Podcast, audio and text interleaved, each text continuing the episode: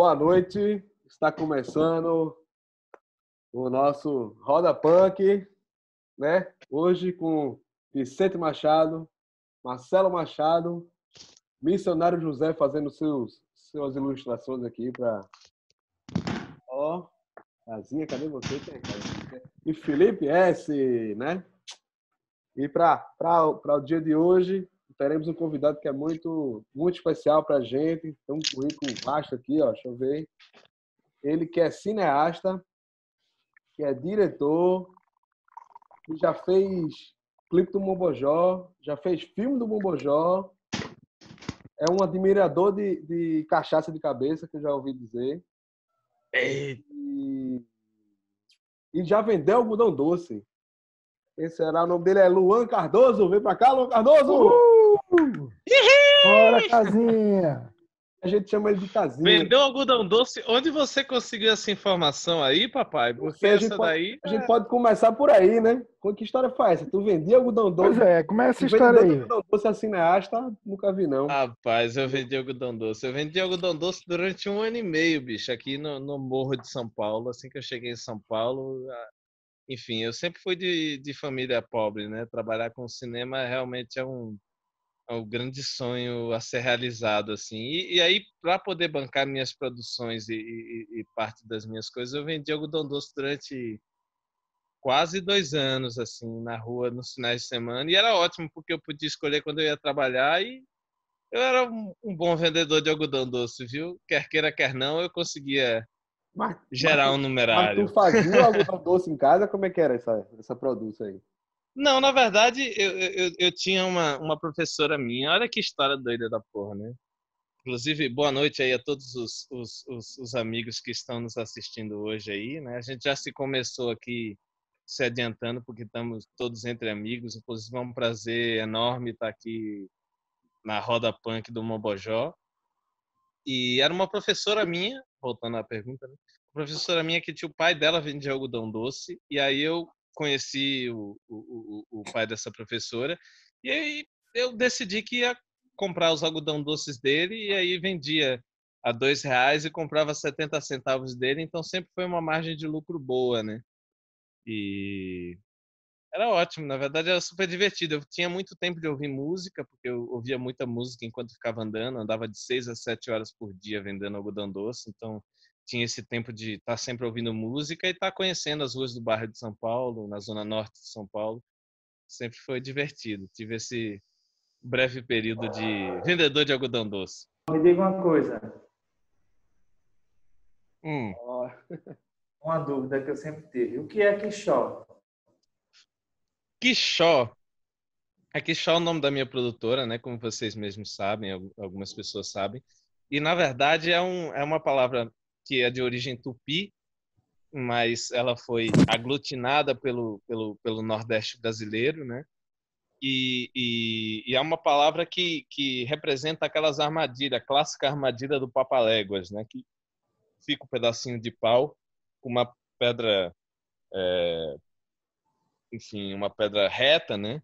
Que serve como uma armadilha para pequenos animais. O animal vai lá para baixo para poder comer a comidinha e puxa-se o galinho e às vezes amassa-se esse ou prende-se esse animal, né? Então, quando teve um período em que tinha muitas casas de tapera que às vezes não tinha a coluna principal, né? Então, às vezes o teto caía em cima da cabeça das pessoas, então o pessoal chamava essas casas pequenas, essas casas de tapera de quixó. Então, na verdade, no fim, Quixó significa casinha, né? Casinha, o barraquinho, a casa ah. pequena, a casa que recepciona todos, todo, todo mundo, né? Sem saber, senhor Felipe S. e senhor Marcelo Machado colocaram esse apelido em mim numa época que eu tinha um cabelo mais parecido com Casa Grande, e aí como eu não era nem grande de tamanho, nem grande de largura, eu fiquei como casinha e tem tudo a ver. Afinal, o Quixó é uma casinha, né? É o destino, bicho. É o destino, já, já, já. Eu deveria aglutinar esse apelido, né? Porque eu sou muito. eu, eu, eu, eu já assinei tanta coisa como Luan Cardoso que eu fico com vergonha de botar casinha, mas na verdade eu deveria sucumbir essa vontade e Mas assumir logo, né? moleque doido ainda é o seu trend topic. Se for fazer uma Moleque votação- doido, moleque doido é meu trend top. Pra não falar do receba, né? É, tem o Receba também, que inclusive tem a tradução em inglês, né? Receive. Receive, Né? Pick and Receive, esse grande clássico aí do, Que da nossa gravação. Né? Exatamente, é uma homenagem a Recife e que me lembra muito nossa nossa queridíssima gravação com, a- com Letícia Sadier lá em Aldeia, que é um momento que guardo no É, coração com sim. todo o carinho do mundo, né? Talvez, acho que não só para mim, para vocês também, talvez seja a realização da vida até agora, né? Estar gravando o disco com essa pessoa tão importante, uma pessoa tão sensível à música e à, à conexão entre as pessoas, né? Enfim. Aquele foi. Inclusive, se ela puder ver esse, lugar, esse, esse vídeo, um grande abraço a Letícia Sadia, essa pessoa maravilhosa. Será que aquele foi o Big primeiro Hug. trabalho que tu fez com o Mobojó na época? Não me lembro. Ou tinha uma. Teve alguma coisa antes, né? Que a gente fez junto. Teve, teve algumas coisas antes. Esse foi o, o, o primeiro grande trabalho com o Mombojó, mas a gente já estava flertando há um tempo, né? Nós fizemos um, um circuito que, que talvez tenha sido um dos primeiros circuitos que o, o Mombojó fez com o Alexandre, né? Aqui na cidade de São Paulo, das, no- no- no- nos equipamentos públicos da cidade, né? Então a gente fez uns três ou quatro equipamentos aqui em São Paulo, que foi uma turnê super legal, também que guardo com muito carinho, enfim.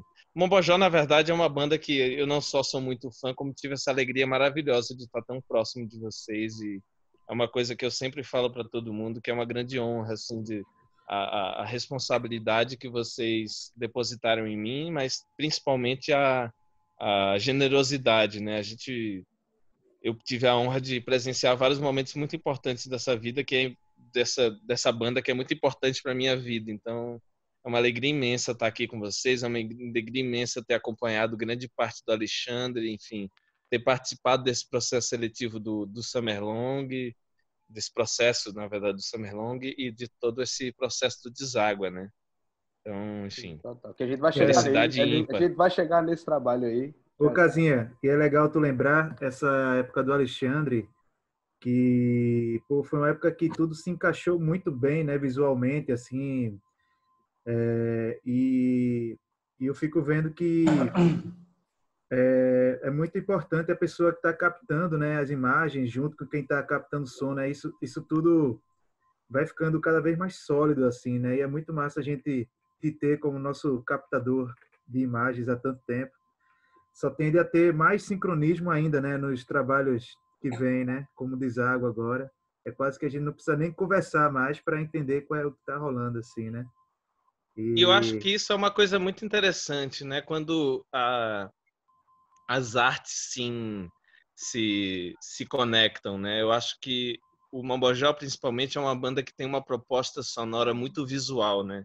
Eu acho que principalmente Sim. com Alexandre isso ficou muito muito presente e eu acho que é muito simbólico esse momento que a gente se conhece e começa a colaborar junto, justamente no Alexandre que tem artistas visuais tão importantes como por exemplo o próprio Raul Luna, que é um cara que acompanha já o Mambojó há um tempo, né? E que Hum. faz parte, inclusive, desse processo de, de ter uma, um cuidado visual em que o designer, que o vídeo que vai ser produzido para uma banda, ela tem toda uma intenção e tem toda uma, uma, uma conexão com o som dessas pessoas, né? Porque no fim, eu acho que esteticamente as coisas precisam se conversar, né? Então não é fazer um vídeo que parta de uma conexão única exclusivamente minha, né? Eu acho que o artista visual precisa estar sempre muito alinhado com aquilo que ele vai representar, porque no fim é tudo uma comunicação, né? Assim como vocês comunicam com música, eu sempre tento comunicar visualmente com as minhas imagens, com as minhas lentes e e é muito feliz essa, esse encontro com o Mombojó, porque é um momento onde tem essa simbiose de a gente pensa muito igual, de conseguir conversar, de conseguir chegar visualmente, esteticamente, num lugar que todo mundo fica feliz, né? Então eu Até acho que a mesmo compor música juntos, comunicando né? com a imagem, exatamente, é. Acho que Isso quando lá- tem essa conexão mesmo. As fotos lá do Deságua, que ainda não era nem Deságua, era Mombojó do- MMBJ 12, lembra com aquele Uhum. figurino lá no ai, como é, é, Loki Bicho, que a gente Exatamente. ali, foi massa, né? É bem É, que legal. foi as primeiras fotos de divulgação que a gente fez, que a gente foi usar na décima música, no final das contas. Né? É, o É, figurino porque que também é ficou- um processo, né? É. É louco isso, é legal. Mas essa conexão toda eu acho que é muito importante, assim. Eu acho que ninguém faz arte sozinho, né? E eu acho que é, é, é muito legal quando se consegue conversar esteticamente, onde os lugares é, convergem, né? Onde, onde as artes se encontram. E, e eu sempre lembro de uma coisa muito legal que o, que o Chiquinho me, me disse, né? Quando a gente estava gravando Summer Long, que eu acho que era esse esse momento de grande realização também para o Mombojó, de estar encontrando uma referência tão importante para o som de vocês, né? E eu lembro muito vivamente do Chiquinho comigo perto da piscina, e ele falando: "É, esse é o lugar onde os artistas se encontram, né? Onde produzem juntos, onde as ideias e o que a gente acha interessante não é mais conversado, né? É onde começa a se criar junto, né? E foi o que aconteceu com a, com a Letícia Sadier no Summer Long, né? Que eu acho que é um registro muito importante, muito interessante desse da banda e da, da, da- desse encontro, né? Onde as coisas começam a, enfim, convergir para um lugar único sem a necessidade de um diálogo explícito. Olha, eu estou fazendo isso. Quando eu faço isso musicalmente, estou querendo comunicar aquilo. Ou quando eu faço isso visualmente, quero comunicar aquilo. Isso não é mais necessário, né? Eu acho isso uma grande. Acho bem bonito, na verdade. Total. Mas hoje, hoje a gente quer falar mais sobre você, rapaz, sobre sua, sua vasta obra. Eu tô vendo Você aqui. é um artista completo, né? Tanto é que mora no set de filmagem aí. Pois é, rapaz, cara estou tá aqui. morando no set de filmagem aí do clipe de Cometa Mambembe, né? Estamos É. notando aqui pelo, pe- pelo, pelo figurino. Na verdade, eu fui colocar o carregador no meu celular porque ele é aquele de bateria fraca e esse é o único ponto que tá. Mas é um ponto legal onde mostra é, essa coisa do making off, né? Porque esse lugar que eu tô ficando aqui agora, Peraí, mostra é, aí, mostra o- ele aí. Dá uma. que é esse, esse ambiente do, do, do, do Cometa Mambembe, né? Agora tá super desarrumado, tá, gente? Eu tô passando por uma mudança aí, as coisas estão super esquisitas. Mas é uma casa extremamente ampla e o que eu acho mais legal dessa casa é que ela realmente parece um set de filmagem, porque o teto, como vocês podem ver, eles só são vigas, né? A gente tem ali o, o, o- telhado e antes disso a gente tem toda uma área onde você pode circular, onde você pode colocar refletores e etc. Então, toda a fotografia desse clipe, que é o Cometa Mambebe, que é um dos meus clipes favoritos, se dá muito à construção dessa casa, porque a gente pode colocar pontos de luz em praticamente todos os locais, né? Esse sofá, por exemplo, que está todo bagunçado aqui agora, mas onde os dois personagens principais fazem uma conversa, né? Tem uma rede que a gente colocou aqui. Toda essa luz foi desenhada por conta desse teto que permitiu, né? A gente colocar diversos refletores aí. Então tem uma, uma construção da, da própria casa que, que é essa construção de set, né? Permite a gente fazer essas brincadeiras visuais todas. Agora, Casinha, que eu queria, queria te perguntar uma coisa para você, assim, que é uma pessoa né, bastante erudita, assim, Agora seja. né? É, você, qual é a sua experiência pessoal na sua vida, assim, com a marcha de Siri? Tá ligado? Marcha de Siri, velho? Não tô ligado não, velho. Você me pegou agora no, Marcha no pulo do. Tá gato. ligado que antigamente a galera botava no táxi, assim, tem a marcha com Siri dentro. Sabia não, velho. Você não tem essa memória, não?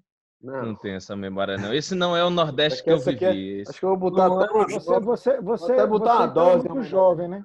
Qual é o seu Eu sou signo, muito Casinha? jovem. Qual é o seu signo? Eu, eu- eu sou ariano, com recém-completados 25 anos, né? Mas é Recém ariano- assim, né? Poucos meses. Poucos meses. É Ariana do começo ou do fim? Eu sou ariano do fim, eu sou do Ah. dia 19, né? A partir do dia 21 já é touro, né?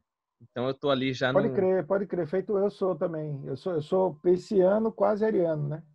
Eu Olha sou do só, 19 e 21 já é. É, eu sou Assim, se eu acreditasse nessa porra, que eu não acredito. Mas Felipe acredita, ele é, ele é astrólogo. É, eu sou casado com uma astróloga, então para mim mapa dizer que não astral aí. acredita nisso é, um- é uma, é uma questão, mas eu, problema, eu- né? No so- o cara dorme no sofá. Eu acredito. né? Eu Eu acredito Cara, acredito. Acho que tem então, tudo a ver. um. Vou ler no seu mapa aqui, hoje você vai dormir no sofá, tá dizendo aqui. É, na exatamente, tá, tá, três, tá, tá, né? tá escrito já, né, que o Mercúrio retrógrado É, Mercúrio retrógrado toda vez tá essa porra. Né? Toda vez. Você, eu, eu- eu acho que faz uns quatro anos que tá Mercúrio retrógrado. Toda Mas, vez mas eu- me eu- diga, me... Não, continue falando, por favor, missionário. Não, não, mas é isso. Toda vez é isso, cara. Toda vez tá Mercúrio retrógrado. Tá ligado? É, Todo não, o Mercúrio quebra- retrógrado Quebra um é copo na uma cozinha, não, Mercúrio retrógrado. Aí diz, não, Mercúrio Mas- vai ficar retrógrado até novembro. Aí quando vem dezembro, tá, ne- tá Mas- retrógrado de novo. Mas 2020 tá retrógrado, tá? Não é possível. É, pa- pa- parece o Brasil, né? O Brasil que tá retrógrado, na verdade, não é Mercúrio. Né? Mercúrio tá só. Mas eu queria que você me explicasse, missionário José, o que que é a marcha como é que é a marcha do Siri? A marcha de Siri. Então, não- mas vocês conhecem a marcha de Siri? Não. Eu lembro. O Siri era uma decoração que usavam na marcha do carro. Olha só. Exatamente, pô. Exatamente. Ele Era exatamente. queimado no- em acrílico, né? Exatamente, exatamente. Eu não Eu vou, não. eu, vou, eu vou mudar minha camiseta aqui para ela virar uma camiseta de marcha de Siri. Peraí. É, apesar de ser um, um, um 25 anos bem velho, eu, eu não saquei essa ref, não. Eu não vivi Eu isso aí, lá, acho infelizmente. que lá em, em Alagoas não tinha isso, não, da marcha Não, Siri. Época ter, eu pegava táxi que era um Fusquinha lá em Casa Caiada. Aí os, os Fusquinha tinham essa, esse Sirizinho na, na marcha. É, eu já, tá, você. já ia dizer que isso tem cara de holendense das antigas, né? Só Zé e Felipe aí. Não, mas isso, É, é. mas isso mesmo quando mesmo quando eu morava, que era moleque, que eu morava em São Paulo, tinha marcha de Siri. Marcha de Siri é, é universal, pô. É uma coisa. Na tua que- época do, dos coroas. Então, mas É, é, porque a, a minha universalidade, na 76. verdade, é, eu, tenho essa felicidade de ter nascido na época do, da internet, né? Que, que facilitou o nosso acesso a uma série de informações. Mas eu nasci na, na época que tudo acabou, porque eu sou dos- de 95, né? Já tinha tido vindo o Collor, já tinha vindo a ditadura militar, já tinha vindo o, o- o nosso querido amigo Renan, Renan Calheiros, alagoano, destruindo toda a política nacional. Então, era um momento onde as coisas não existiam mais, não tinha economia, não tinha dinheiro, o real, o plano real foi criado nos anos 90, então é uma época onde os símbolos todos foram destruídos. Nem o dólar a um por um eu vivi. Eu, é é uma época bem estranha para viver no Brasil. Aliás, talvez todas as, as épocas tenham sido estranhas para viver no Brasil, mas, enfim, a cada ano a gente prova que o brasileiro tem uma resiliência muito grande, né? Tanto para o bem quanto para o mal. é, tem Total. isso também, né? Tu saísse lá de Alagoas em- com quantos anos, mais ou menos? Daí. Rapaz, eu, eu saí de Alagoas, eu tinha quase 13 anos. Foi quando eu vim para São Paulo, né?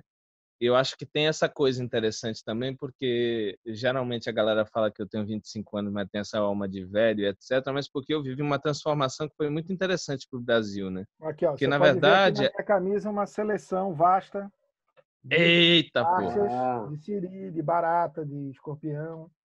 Rapaz, missionário Joseph vendo? realmente é uma enciclopédia. Mas eu, mas eu fiquei nessa curiosidade se era uma coisa assim que, que Tem uma, lembrava. tem outra pergunta aqui do internauta que mandou aqui. Hum. Luan Cardoso, você já chupou um rolete? Já chupou um rolete? Não, não. Isso, isso daí eu passei. Nunca. Não chupou um Nem rolete? quando você morava em Maceió, em Alagoas. Não, não, não. A gente tinha confeito lá. Confeito eu chupei muito e chupei Rolete muito picolé caseiro caicó. Rolete Agora, rolete não. Nunca chupasse um rolete besteira, pô. É um. de É, cana de de açúcar, né? é, Não, não, não. rolete era, era, era um negócio que vendia no, no bambu. Aí No vinha, caminho de Itamaracá. é, vinha vários. Ah, aí, pode tinha os, crer. aí tinha os roletes de cana. É, não, não, eu nunca chupei não, mas eu conheço. Eu, É. Na verdade, quando eu fui, quando eu, na época que eu vivi em Maceió, eu vivia muito próximo a um canavial. Então a gente constantemente tinha esse acesso à cana de açúcar. Então a cana de açúcar comercializada não era uma questão para nós, né? Não era um, Entendi. a gente roubava mesmo. Levei muito tiro de sal da usina de João Lira, que inclusive foi candidato a governador de, de. Alagoas muitas vezes. Ele, ele, ele, ele bom. foi responsável por dores nas minhas pernas e costas, assim. Entendi. Fez, Altas essa, revelações aqui. quem fez essa pergunta foi Dan- Daniel. Siri, mas Quem fez essa pergunta foi Daniel Moleza, lá de Caruaru. Daniel. Eita, porra. Um abraço aí para meu Tô querido. vendo daqui Mas eu Felipe tava falando uma coisa antes que eu Eita, acho que é tava importante para mim picolé é Caicó. Caicó. picolé caicó, mas Caicó, principalmente eu, eu, eu, eu, eu, na verdade, apesar de, de, de me considerar alagoano, natural alagoano, na verdade eu nasci em Guarulhos, em São Paulo, né? Meus pais vieram para São. Paulo no grande na, na, na grande vinda que teve nos anos 90, né? Teve a, a, a seca de 1990, que foi uma coisa bem terrível para o Nordeste brasileiro, né? Foi um momento que não tinha mais condições mesmo de, de se viver no Nordeste. Eles vieram para São Paulo. Eu nasci aqui em Guarulhos em 95 e fui muito novo no Nordeste. Então, toda a minha construção enquanto cidadão, digamos assim, enquanto pessoa vivente que entende a, a área corrente da, da, da sociedade, que consegue se enxergar e, e começar a ter influências, enfim, falar uma língua, né? Foi no Nordeste. E, e, e a cultura popular foi muito importante para mim, o, o coco alagoano, enfim, toda coisa de repente, foi muito presente na minha infância. E eu fui para o Nordeste numa época que foi muito interessante, porque eu fui para o Nordeste em 2002, 2003. Foi a primeira vez, foi o, o, o a primeira, é, o primeiro mandato do Lula, né? Então existia um clima de muita é, euforia no Nordeste. Então muitas pessoas que estavam em São Paulo, que eram nordestinas, voltaram para lá. E eu tinha, sei lá, seis, sete anos. Então toda essa minha construção cultural, essa minha construção é, enquanto cidadão mesmo, eu, eu, eu, eu, eu devo ao Nordeste com todas as suas é, incongruências, com todas as suas complicações, inclusive, porque foi um período muito estranho também, porque tinha um aquecimento é, é, cultural e econômico grande, mas ao mesmo tempo também a sociedade estava meio respondendo a esse momento de entender tudo aquele, todo aquele signo que chegou. Então, Alagoas se apresentou para mim como um lugar muito fértil, né, de possibilidades, de é, foi um momento onde Gilberto Gil era ministro da Cultura, então tinha muita coisa na rua de, de, de, do, da novela lagoana, enfim, de todo esse, esse processo musical principalmente. E foi a época que, inclusive, eu conheci é, Pernambuco mais fortemente e tive a chance de ter acesso não só à música toda pernambucana, mas principalmente à música da Zona da Mata, né? o maracatu de baque virado, de baque solto, e etc. Enfim, tudo isso foi muito marcante na minha vida e, e, e, foi um momento, enfim, todos vocês podem dizer melhor isso do que eu, porque eram adolescentes nessa época, né? Mas foi um momento de bastante euforia de estar no Nordeste, né? Então, a minha infância foi muito, Total. a minha é, adolescência, pré-adolescência foi muito interessante e, muito movimentada por essa coisa da cultura local, da cultura é, é, que nasceu ali naquele berço que é Alagoas, Pernambuco, né? Tu lembra, tu lembra do, do momento que bateu na tua cabeça, porra, quero trabalhar com cinema, com audiovisual, quero fazer. E tu lembra mais ou menos assim quando como é que foi? Não, é que eu acho que o meu primeiro despertar para arte assim, ele foi muito relacionado à música, né? Porque eu quando cheguei no Nordeste teve muito esse incentivo de as culturas populares estarem mais na rua, mais presentes para as pessoas. E quando eu vi aquilo, eu achei que eu queria ser músico. Então, eu comecei tocando zabumba, instrumentos de percussão, e achava que a música era. Na verdade, desde esse período me acordou muito. Eu comecei a ouvir muita coisa. E eu acho que esse costume eu nunca perdi. Eu sempre ouvi muita música e ouço até hoje, né? Só que logo eu descobri que a imagem e, e, e, e, essa questão narrativa de contar uma história visualmente me interessava muito mais do que contar uma história ritmicamente ou é, harmonicamente, né? E aí foi quando eu me apaixonei por cinema perdidamente, né? E aí eu tinha certeza que eu queria trabalhar com com cinema e etc. Tem, existe uma, uma, uma memória pregressa que não é minha, porque eu não lembro disso, mas a minha mãe sempre me disse que desde muito cedo eu gostava de ver os filmes e ficar é, dublando depois, né? É, eu sempre tive essa essa essa coisa imagética. Então, por exemplo, eu aprendi a ler não juntando as sílabas, né? Eu tive esse processo de que eu tive a sorte de que minha mãe era letrada e sabia ler. Era a única pessoa em casa que sabia ler. Meu pai lia um pouco menos, mas eu sempre tive muito interesse. Então, eu sempre comprava o gibi ou o livro, etc, e pedia para minha mãe me ler. E eu decorava aquilo que ela que ela contava para mim. Então era uma coisa relativamente visual, porque quando eu ouvia, quando eu olhava para o texto e lembrava o que ela tinha dito e lia que tinha aqui está fulano de tal, essas palavras aqui está e fulano de tal, para mim, visualmente elas remetiam àquela palavra. Então eu, eu aprendi a ler, inclusive, de forma meio visual, né? Então, quando eu me apaixonei visualmente pelas coisas, foi muito rápido o estalo para começar a trabalhar com foto, com vídeo e, e eu tive essa sorte de, também de viver o boom é, digital, né? De ter essa facilidade de ter é, objetos é, gravar, gravando, né? Eu acho que se eu tivesse nascido nos anos 80, a coisa certamente teria sido completamente diferente, né? É, isso, isso explica um pouco a, a, a, pergunta que eu iria fazer, na verdade, que apesar de você ter ali na, seu, na sua espinha dorsal o cinema, mas eu vi pelo seu currículo aqui que você trabalhou muito, muito com música, com clipe, com artistas. É, enfim, poderia citar vários aqui, Bombojó, Rodrigo Campos, Metá Metá, Oswaldo Montenegro. É, Eita! Teve Oswaldo Montenegro mesmo ou é, ou é fake aqui, sabe? Não, teve, teve, teve, teve essa, essa funny joke aí. e aí Felipe Mas tá, eu acho. Felipe tá levantando a mão para fazer uma pergunta ali, eu acho. Ó, tu tem 25 anos, mas tu já fez um longa-metragem, né? Que é o Homenagem, né? Não só homenagem, né? Tem o Deságua também, tem um outro projeto o muito legal. Foi homenagem. O meu primeiro longa-metragem foi homenagem e que é um, é um thriller, apesar desse nome, é um thriller político.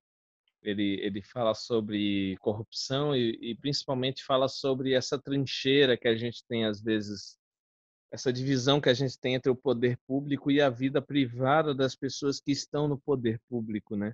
Então é um, é um filme que investiga um pouco essa vida privada desses desses caras que estão nos partidos pequenos e que, na verdade, para mim é muito claro que são o grande problema dessa corrupção endêmica que, que, que é um problema no Brasil e etc. Então, é um filme que trata sobre isso.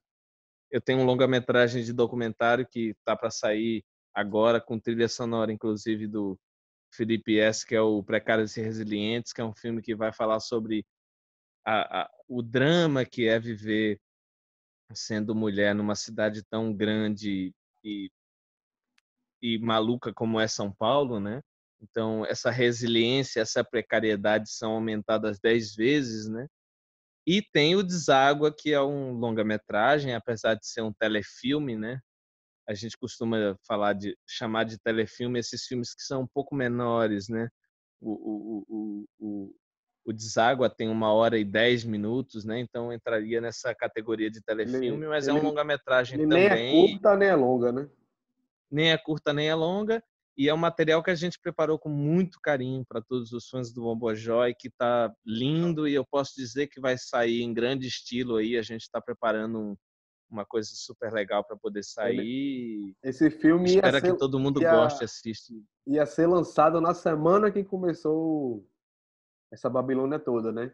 Exatamente ali ia ter o show de lançamento, com a gente tocando e tal, e aí a gente teve que adiar para Deus sabe lá e Ia ser um, um evento extremamente especial, porque eu acho que o que é legal desse trabalho é, do Deságua, que é um trabalho que eu tenho um carinho maior do que o meu primeiro longa, apesar de ter sido feito mais ou menos junto ali, né? Que é essa coisa que é a interação do trabalho da música com a imagem, né? É, a gente partiu muito desse pressuposto de a música chegar para a gente e o que a imagem produziu, ela parte da, do, da música, mas não somente, né? Ela parte de uma sensação, de uma conversa que todos nós tivemos e de uma conexão, parte muito de um momento político, investigativo que todos nós estávamos vivendo. Então, eu acho que não só é um, é um filme atual, né?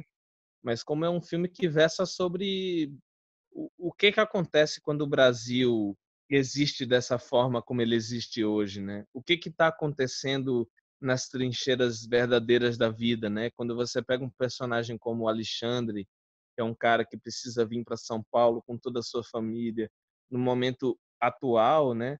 É quase um paralelo às pessoas que vieram primeiro do Nordeste, o, grande primeiro êxito do Nordeste vindo para São Paulo, né? Nos anos 50, que é essa necessidade de procurar um horizonte diferente, que é, é buscar a oportunidade dentro de um cenário atual, né? A gente sabe que o, o Nordeste brasileiro, principalmente nessa última administração, tem sido muito esquecido, né? E o filme foi realizado nesse momento de ruptura, de modificação de uma série de coisas. Então, ele fala muito sobre essa, essa esse novo momento onde o Nordeste precisa vir para São Paulo e não necessariamente se enquadra, né? Eu acho que a gente tem um problema é, é, é, muito particular no Brasil, que é um país continental, né, grande do tamanho que ele é, de que nada que é feito de, de cima para baixo ele funciona, porque o Brasil é muito singular, né? A forma como os paulistas vivem é diferente de como o nordestino vive. Esse choque cultural, eu acho que é muito retratado no, no, no Deságua, porque foi uma coisa que eu senti, né? Quando eu vim para São Paulo, antes da minha família, eu vim para cá sozinho, eu tive um choque cultural muito, muito bizarro, né? E de que vezes que você se pergunta o que é que você está fazendo num lugar tão metropolitano como esse, com essa diferença de conexão como é São Paulo. Então, acho que é um, é um material que fala um pouco sobre isso e fala, fala um pouco dessa família vindo desbravar essa cidade que, apesar de ser extremamente conhecida pelo Brasil inteiro, ela é um grande mistério também, né? Total. Eu queria saber assim, como é que como é que tá a estiga da, de vocês aí que é do audiovisual, que é que é do cinema especificamente, para o que está por o que está por vir, né? O que está por vir já é bem ruim para a cultura, mas é, mas desde antes da, da pandemia a coisa da da Ancine está em xeque, da, enfim, a cultura está em xeque. O cinema foi dos primeiros a, a, a serem, né, serem claramente é, tirados de, de, qualquer tipo de protagonismo. Assim, o que é que vocês, como é que vocês estão instigados aí? O que é que vocês estão pensando em, em possibilidade? Como é que tá, sabe? Se instiga de você continuar produzindo o que você faz no, num país que tá bem complicado você fazer isso. Olha, eu acho que é uma questão bem complicada porque eu sempre brinco que eu estou na lata do lixo do cinema paulista, que não é o cinema brasileiro, né? Você tem um grande cinema brasileiro, você tem um cinema regional, né? O cinema quando você coloca numa caixinha, que eu acho é horrível essa coisa de você colocar um realizador dentro de uma caixa, de uma tag, mas se você for pensar o cinema nacional, que é o grande cinema, né, que é o, o cinema que participa do, do grande prêmio do cinema brasileiro, que é esse cinema mais comercial. E quando você pensa nos cinemas regionais, né, o cinema de Recife, o cinema de Minas Gerais, que você tem o Afonso Show, toda essa galera que está produzindo uma coisa, e o cinema de São Paulo, a gente sempre esteve pelas beiradas do, do, do, do, a gente nunca teve um grande orçamento no, no, no Brasil para o cinema brasileiro, né? Se você pensar que um, que um filme de grande orçamento brasileiro é um filme de 15, 16 milhões, que para a gente parece muito dinheiro, mas quando você começa a pagar um salário regular de um valor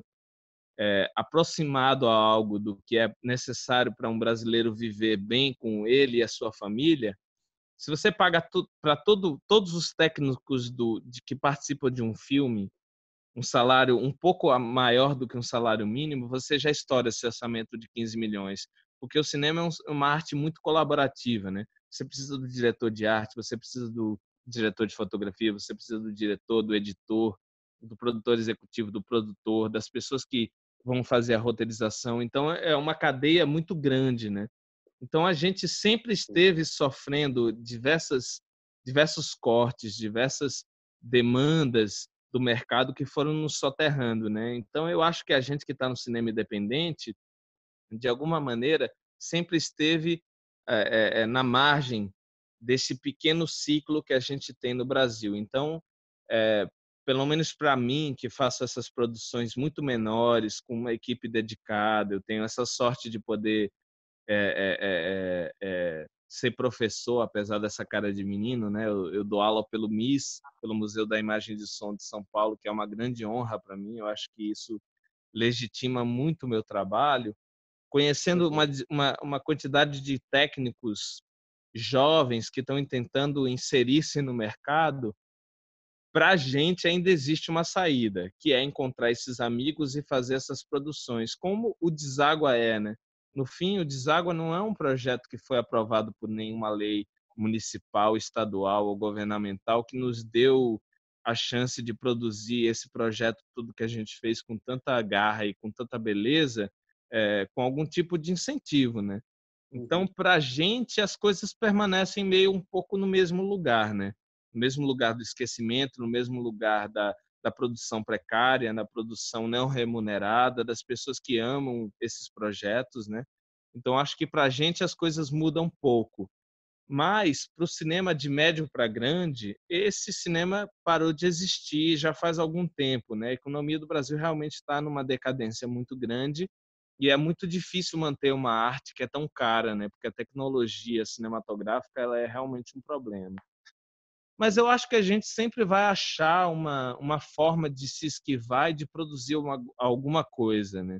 De alguma maneira continuar produzindo um, uma obra que, que esteja conectada com o nosso tempo, que esteja conectada com a nossa vontade. Então eu gosto de pensar que eu vou encontrar alguma forma de continuar produzindo as coisas que eu produzo e, e, e, os meus amigos músicos que geralmente de, demandam o meu trabalho são pessoas que são muito disponíveis, né? Então acho que é muito importante dizer, por exemplo, que um projeto como Deságua ou MMBJ12, como a gente chamava um tempo atrás, ele é fruto únicos, única e exclusivamente da vontade dessas pessoas de realizarem esse projeto, né? Quando o Felipe e todos vocês foram lá na minha casa falar que estavam a fim de lançar singles mensais e eu me instiguei com essa ideia, né? Isso é uma iniciativa pessoal, né? E eu acho que o cinema brasileiro, de modo geral, mesmo o grande cinema, ele é muito permeado por essas relações, né? E eu acho que, o, que os artistas brasileiros nunca estiveram tão instigados de fazerem coisas diferentes, né?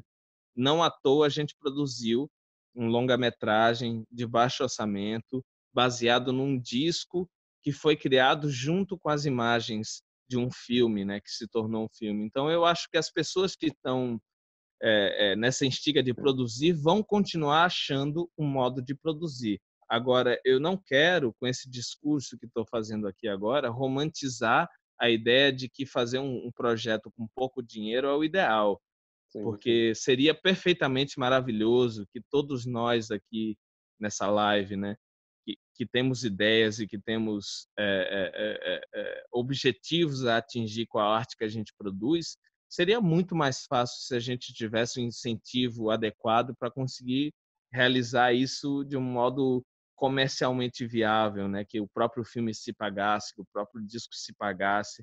Então, eu acho que esse objetivo de arte é, é, se autoalimentar está longe no Brasil já faz um tempo, né? Se você pensar, por exemplo, que a Ancine, que é o órgão que regula o cinema nacional, ela existe desde 1997, eu nasci em 95, a indústria brasileira é, de cinema, de um modo geral, é mais nova do que eu, né? Então, ela está gradualmente fazendo um, um caminho para tornar a vida do realizador que vai nascer daqui a 10 anos mais fácil mas é muito difícil porque as políticas públicas elas não avançam às vezes no sentido de fazer uma public... de fazer uma política afirmativa no sentido de que a cultura precisa ser validada, de que ela é uma economia que rende muito dinheiro é, anualmente que gera um mercado muito forte, assim como a música gera, né? Então, eu acho que apesar da gente estar na margem, essa galera, pela vontade de se produzir, vai continuar fazendo, mas muito longe, muito distante de um projeto ideal. Né? Se você for olhar, por exemplo, o cinema marginal dos anos 70, ou mesmo toda a turma independente que a gente gosta de músico, é, é, dos anos 70, 80, é, a gente está muito próximo dessas pessoas. De uma, e isso é uma coisa ruim, né? porque eu acho que o Brasil culturalmente, não conseguiu se organizar culturalmente de modo a é, incentivar uma indústria que gera muito dinheiro. Né? A indústria da cultura é, é, gera muito dinheiro, gera muito emprego. Né? Então, se a gente tivesse ações afirmativas de modo a incentivar essa indústria, eu acho que ia ser maravilhoso. Mas com toda a crise econômica e com, com todas as transformações que a gente teve no governo, é muito difícil traçar um, um, um destino para o audiovisual. Mas eu acho que ele vai continuar existindo, da mesma forma que nos anos 90, por exemplo, realizadores como Lírio Ferreira e o, enfim, Cláudio Assis, toda essa turma, por exemplo, para falar de Recife, sobreviveu, né? Se você pensar que Baile Perfumado é o primeiro filme brasileiro gravado inteiramente no Nordeste no, em 1995 e o último filme feito em Recife, em, em Pernambuco, era de quase 30 anos atrás, você consegue enxergar essa dificuldade que o Brasil tem de conseguir dar é, energia para que os estados e para que o Brasil como um todo consiga ser representativo nessa arte que é a arte cinematográfica. Então, acho que já vem sendo difícil, está um tanto mais difícil hoje, apesar da, demo, da, da democratização das mídias digitais, né? Mas eu espero que os realizadores, assim como eu, ainda continuem com muita vontade e continuem encontrando meios de se produzir. Mas vai ser sempre uma coisa que é muito ligada a essa unidade familiar, né?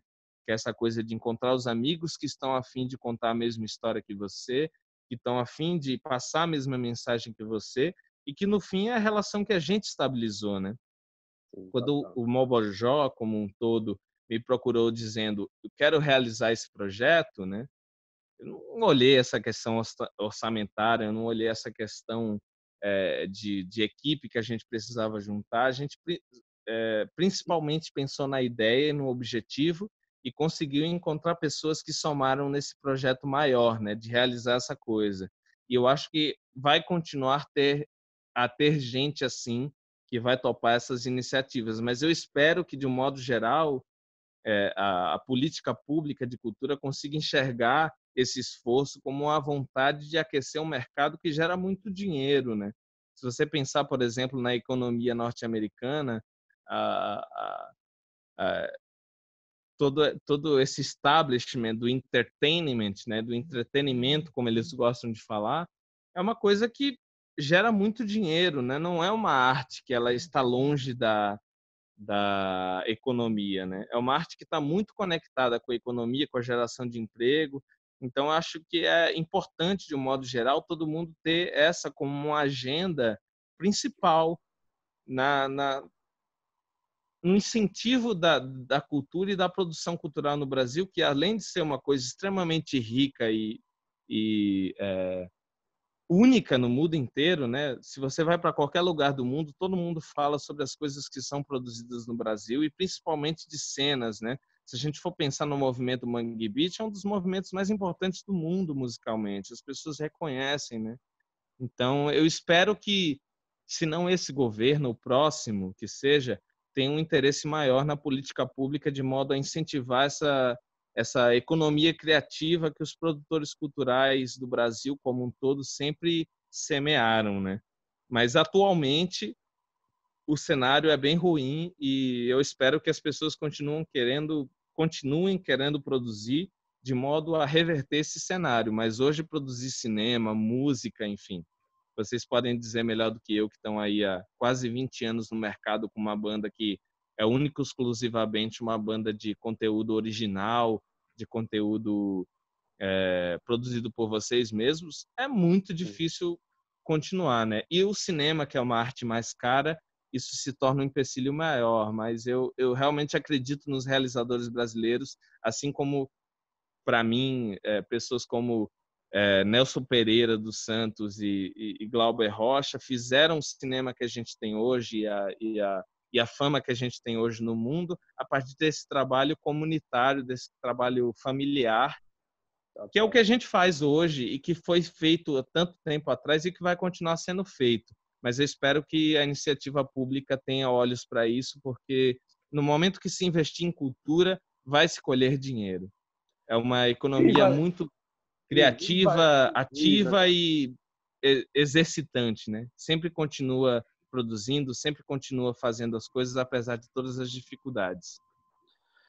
E viva Zé Ramalho! É isso aí. E viva Zé Ramalho, porque esse é, é um grande produtor cultural, musical é. deste Brasil de meu Deus. Ah, depois dessa, não sei vocês, mas eu encerrei meu repertório aqui. A gente pode fazer o bate-bola, né? Bate-bola, então. Bate-bola, jogo rápido? Bate-bola, jogo rápido. Cinema ou clipe? Coentro ou salsa? Salsa porque é um grande ritmo latino-americano. Errou. Errou. Sempre coentro. Qual a sua comida favorita? Qual é a minha comida favorita? Não tem coentro, não é com coentro. Isso, isso a gente já sabe. Paz, eu não sei se eu tenho uma comida favorita. Eu acho que para mim essa função artística de trabalhar com o que eu trabalho me demanda tanto tempo. Não pode ser bebida. Se eu fosse escolher uma uma refeição seria a arte. Não pode ser bebida. Não pode ser não bebida. Come não, é miserável. Tu, tu, tu, tu é magro. Eu não jeito. como, eu sou magro. Olha, olha, o tamanho do meu braço, rapaz. Ó. Vinho é um cerveja. negócio absurdo. Ó, São Paulo, Maceió. Maceió. Sempre. Ah, e aí? Apesar e que é que de tá ter esse fazendo aí, então? problema, né? Então, esse, é- esse é, o, é o grande conflito, né? Eu acho que quando eu venho para São Paulo, é, ele tem um- um- uma resposta muito simbólica, né? Ninguém quer sair do lugar que mora e que ama e que é natural da terra para poder produzir aquilo que ama, né? Quando você tem a necessidade de vir para São Paulo para poder legitimar um trabalho ou para poder fazer uma coisa acontecer, quer dizer que o Brasil é um lugar desigual. Então, eu acho que o Brasil é esse lugar tão desigual que eu não gostaria, inclusive, de precisar sair do Brasil para poder legitimar a arte que eu quero fazer. Eu quero fazer todos os meus filmes nessa terra que eu amo, que eu me sinto à vontade, que eu me sinto conectado. E eu acho que o fato de eu ter saído do, do Nordeste para poder fazer cinema já é uma grande violência, né? Então, eu acho que a gente precisa olhar para novamente para as culturas públicas de cultura e incentivo para que as pessoas precisam cada vez menos sair do lugar onde elas estão para poder fazer aquilo que elas sentem vontade, para aquilo que é quase uma necessidade biológica. Porque para mim fazer cinema é quase maior do que a vida. De alguma forma a gente divide isso aí, né? Todo mundo de alguma forma deu uma puladinha assim, né? Teve esse esse mesmo movimento teu, né, Casinha? Em algum momento dessa dessa história aí. E eu acho que isso é um diagnóstico que é muito muito grande assim, né? Para você ver, por exemplo, o Mombojó é uma banda que teve uma uma visibilidade muito inédita para alguém, para uma banda tão jovem, no momento que surgiu e a necessidade de vir para São Paulo e fazer os discos que fez é, para legitimar seu trabalho, realmente essa é, é, é, enxergar essa dificuldade do mercado de estar onde as bandas estão surgindo. Por que que Recife, apesar de ser esse grande polo cultural, não teve condições financeiras e, e isso para vários artistas que Recife gerou, né? De, de, de conseguir continuar que esses artistas continuassem fazendo shows nesses lugares deles, né? Fazendo essa arte para as pessoas que estão ali próximas, porque no fim o Mobojó eu acho que é uma banda nacional e talvez mundial, porque comunica sentimentos para todo o mundo, né? Mas eu acho que da onde vocês vêm, isso comunica muito mais. Então por que vocês precisam fazer uma arte fora desse ambiente para poder legitimar isso que vocês fazem é tão impressionante, né? Então acho que é uma é um diagnóstico de um problema que a gente tem no Brasil, que é essa essa questão de que não é possível se fazer arte. Na verdade, no fim, a gente ganha porque a gente não cai, né? É uma grande ringue de boxe que vence quem fica mais tempo em pé. E eu não quero esse tipo de, de condição. Eu não quero ter que ficar cansado ao ponto de que eu estou produzindo porque não tenho outra, é, outra opção, né? Eu acho que o Brasil é esse lugar que conseguiu se institucionalizar como lugar onde é, é precisa se lutar muito para se fazer tudo, ter uma casa, ter uma vida decente, ter a condição de se fazer aquilo que se propõe, né? E isso para mim é um, é um absurdo, assim. Eu acho que a gente precisa lutar para diminuir essa diferença. E se a gente conseguir diminuir essa diferença, não vai ser melhor só para a arte, né? Vai ser melhor para todo mundo, para o camarada que vende pão na padaria, o camarada que faz, é, enfim, concerto num prédio, enfim, vai melhorar para todo mundo se a gente conseguir é, é, é, passar dessa visão de subalterno no mundo e começar a valorizar aquilo que a gente tem de mais precioso, que é a cultura, né? No fim, a cultura é uma identidade de um todo um país. Um Brasil sem cinema, um Brasil sem sem música, é um Brasil sem espelho. Você não consegue se enxergar, né? Então, acho que isso precisa ser uma pauta urgente para a gente. Isso e saúde. Hoje, mais do que nunca, né, com a pandemia. E por falar em saúde, voltando para o bate-bola. Meu voto vai para casinha. Diga um, um bar Nome de um bar, seu bar preferido do Brasil. É o Bar Amigos do Zé. O Bar Amigos do Zé fica próximo da, da, da, da, Praça Roosevelt, que foi um lugar que eu fiquei muito tempo ali por conta de todas as questões de trabalhar com cinema, de estar sempre ali meio no centro. E é um bar acolhedor, honesto, nordestino e instigado. A gente está meio chegando perto do final. Eu queria perguntar, assim, para que quando acabar aqui, se eu pudesse indicar um filme, ó, quando desligar aqui, vão ver esse filme. Tem um aí para indicar? Olha, eu acho que a gente está vivendo um momento hoje no, no, no Brasil que é muito interessante, porque por causa da internet as coisas são muito mais acessíveis, né? E hoje tem uma plataforma muito interessante que no tempo da pandemia fez uma coisa que eu acho maravilhosa, que é abertura total, que é a plataforma da SP Cine. Apesar de ser uma plataforma de São Paulo, ela está aberta para o Brasil inteiro e atualmente todos os filmes estão gratuitos para visualização. Então, indico muito entrar na plataforma da SP Cine e ver a filmografia de grandes realizadores que foram postas lá de formas é, é, extremamente é, com a qualidade acima de tudo, cópias remasterizadas, você vai ter a filmografia de realizadores tão importantes como Hector Barbenco, João Batista Andrade, enfim, é, Andréa Tonati, tantos realizadores importantes, inclusive é, mulheres, claro, tem uma cinematografia muito grande de mulheres lá, de pessoas importantes como Grace Passou e, e, e, e é, Helena Inês, tem toda a filmografia dessas realizadoras e realizadoras hoje no site da SPCine e eu indico ver qualquer filme lá. Mas se fosse falar um título uhum. hoje, eu vou falar de um título que mudou a minha vida, que é O Homem que Virou Suco. Um filme que fala sobre essa imigração do Nordeste para o Brasil, né? essa essa, essa, essa primeira onda do Nordeste no Brasil nos anos 60 e 70. E eu acho que é um filme que, inclusive, se conecta muito com o Deságua.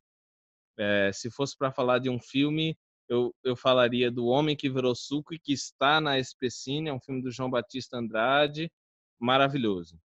Eu vi esse filme. Cinematografia obrigatória. E pirei muito, velho. Esse filme é maravilhoso. O Deságua é totalmente inspirado é pela ver. cinematografia de João Batista Andrade, um realizador extremamente necessário no Brasil e que fala sobre os brasileiros explorando o Brasil de hoje. E eu acho que isso tem muito valor. Se a gente não olha para o passado da gente, se a gente não vislumbra o futuro, a gente não é ninguém. Então, eu acho que esses realizadores paulistas, pessoas como João Batista Andrade, estavam visualizando e, e, idealizando esse cinema desde muito antes. Então, acho importante assistir. Massa. Então vamos agradecer aqui a presença de Casinha, né? Luan Cardoso. Luan Cardoso. Luan Cardoso. Parabéns aí pelas belas palavras. Parabéns, poeta. É isso aí. Vai ser a abertura e a fechadura. Receba. Receba! Para você que está aí vendo a gente Receba. online, ó, daqui a 15 dias a gente volta. Essa nossa. Valeu. Beijo a todos. Beijo. Valeu, Obrigado, casa. gente. Vocês são Aê. foda. Bora, Mombojó!